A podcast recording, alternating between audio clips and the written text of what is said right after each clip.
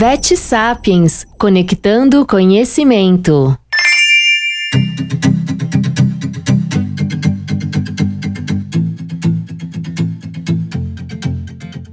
Olá, Vet Sapianos. Tenho aqui a honra hoje de estar com uma querida colega, doutora Aline Santana, que trabalha com dermatologia, é uma grande pesquisadora. E hoje a gente vai aqui chamar a atenção de um tema está agora começando a entrar em pauta, né, Aline? Que é sobre resistência antifúngica. Obrigada, Aline, pela a sua participação. Oi, Rita, obrigada. Eu que agradeço. Você é uma amiga querida, uma colega querida. É um prazer estar aqui com a sua audiência do Vet Sapiens.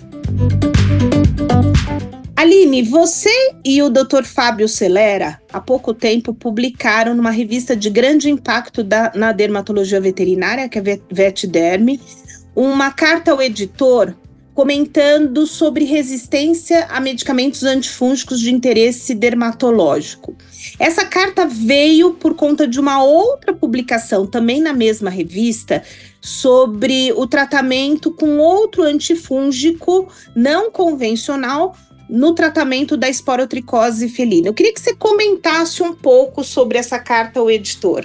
Então, Rita, na verdade, essa carta ela veio até um pouco antes dessa publicação, né? A gente estava observando dois fenômenos na dermatologia veterinária. A primeira coisa que estava acontecendo é que estava vindo lá no ano de 2022 e 2023, a gente viu muita emergência de fungos. Então, haviam novos fungos sendo publicados e relatados. Isso me chamou a atenção. Eram várias publicações na Dermatology, na Feline, mostrando essa emergência. E um outro fenômeno que estava acontecendo, que eu já tinha identificado, é que é, aqui no Brasil eu já vi alguns colegas recebendo laudos com alguns fungos diferentes, né? Diferentes que eu falo assim, que não é usual da gente ver, mas faz parte da microbiota, como aspergilos, é, curvulária, alternária, enfim.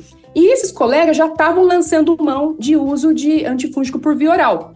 E aí, quando juntou essas duas coisas, de o, a emergência dos fungos mais o uso indiscriminado dos, dos antifúngicos, eu falei: olha, isso vai dar um problema. E aí que eu conversei com o Dr. Celera, e na época a gente já estava conversando com essa carta, surgiu essa publicação do Dr. Marconi, da equipe do professor Marconi, né? Então, na verdade, essa, o elemento do Dr. Marconi foi mais um elemento da nossa carta, que a gente já estava vendo esses dois fenômenos: muitos fungos sendo relatados e o uso indiscriminado de antifúngicos. E a partir daí que a gente fez a, a carta, escreveu a carta, que depois eu posso te contar mais alguns detalhes. Mas o, o elemento do Dr. Marconi foi mais um dentro de um escopo grande que a gente já estava identificando na dermatologia veterinária. E vale ressaltar que essa carta ao editor está disponível no VetSapiens, na plataforma do VetSapiens, para quem queira ler, eu acho bastante interessante. E Aline, já existem relatos na dermatologia veterinária sobre resistência antifúngica? E quais fungos? Sim, Rita. Então, quando a gente começou a escrever essa carta, uma das pesquisas que eu fiz, eu olhei dentro de uma janela de tempo lá no PubMed, de cinco anos, né? Quais foram as publicações, né? Então, quando a gente começou a colocar no radar esse tema de resistência antifúngica na dermatologia veterinária, eu fui ver quais fungos já tinham. Então, a gente tem ainda pouco, tá? Porque o assunto ainda não é muito comentado, como você bem falou ali no começo, ainda é um assunto recente. Mas a gente já tem alguns relatos esparsos de malacésia, a gente já tem sporotrix, a gente tem dermatófitos, micróforum, micrósporum, tricófton, então já tem. E eu acredito, Rita, pelo menos essa motivação de escrever a carta, e até a gente finaliza com isso, que isso, a nossa publicação vai ajudar, né, mais um elemento para alertar a comunidade veterinária e que a gente comece a colocar no nosso radar, para que, quem sabe, aí a gente começa a ver que tem muito mais coisa a ser identificada. Não, com certeza, porque se fala muito em resistência bacteriana, mas resistência a antifúngicos é uma coisa relativamente nova, né? Nova talvez porque agora a gente esteja prestando um pouco mais atenção. Agora sim, Aline, você acha que quando a gente está no dia a dia da clínica, quando eu, por exemplo, estou tratando uma doença fúngica, uma doença dermatológica fúngica, mas aqui cabe para outras doenças também, e eu não tenho sucesso terapêutico, eu logo de de pronto, eu tenho que é, suspeitar de resistência antifúngica ou você acha que tem outros fatores que influenciam nessa eficácia terapêutica?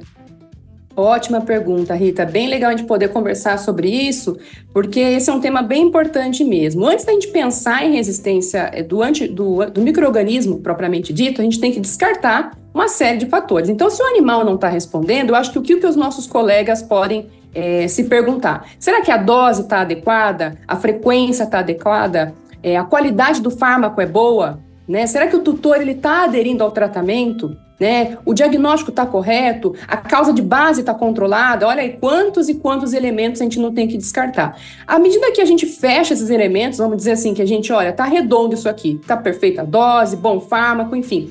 Aí a gente pode então começar a pensar na resistência do microorganismo em si. Aí a gente tem que seguir para outros elementos que a gente pode conversar um pouquinho mais adiante. Você acha que nesses casos de suspeita a resistência bacteriana é válido fazer o antifungigrama? Qual a sua opinião sobre isso? Então, Rita, olha, essa é uma pergunta bem polêmica, né? Porque assim, é, não existe. A, é, primeiro que esse assunto é novo, né? Como a gente bem conversou ali no começo.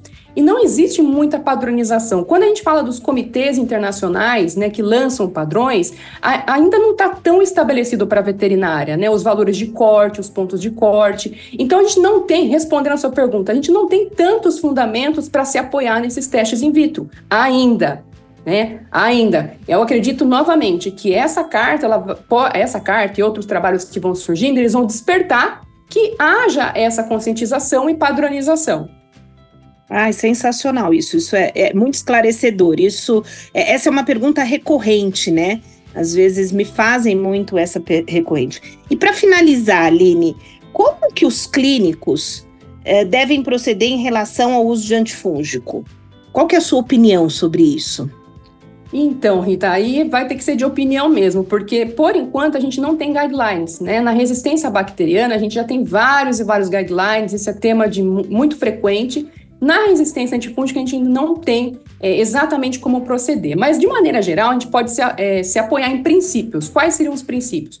Uso racional de antifúngicos. Então, sempre que possível, o clínico, ao invés de lançar a mão, por exemplo, de um antifúngico sistêmico, será que não cabe uma terapia tópica? Em alguns casos, tá, Rita? É bom a gente lembrar que, por exemplo, a dermatofitose sistêmica, né, generalizada, provavelmente a terapia tópica não vai dar conta.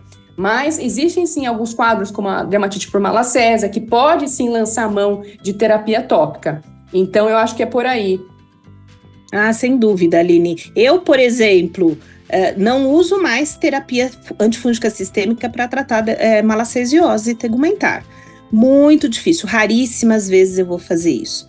Aline, eu gostaria de agradecer imensamente a sua participação. Acho que eu, eu ficaria aqui com você mais meia hora conversando.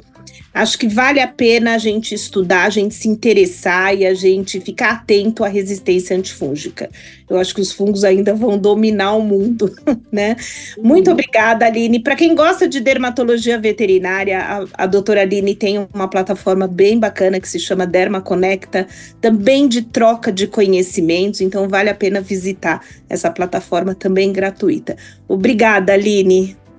Rita, eu que agradeço, é um prazer estar aqui conversando com você. Você é uma amiga, uma colega querida que eu admiro. E com certeza a gente poderia falar muito mais desse tema, mas parabéns aí para a equipe do Vet Sapiens por estar abordando um assunto tão importante, dando espaço para a gente conversar. E que a partir dessa nossa conversa, Rita, a gente desperte outras pessoas para conversarem isso em grupos de estudo, em comunidades então, novamente, obrigada pelo convite e parabéns para a equipe do Vet Sapiens por essa iniciativa tão brilhante de propagar o conhecimento. Obrigada, Rita.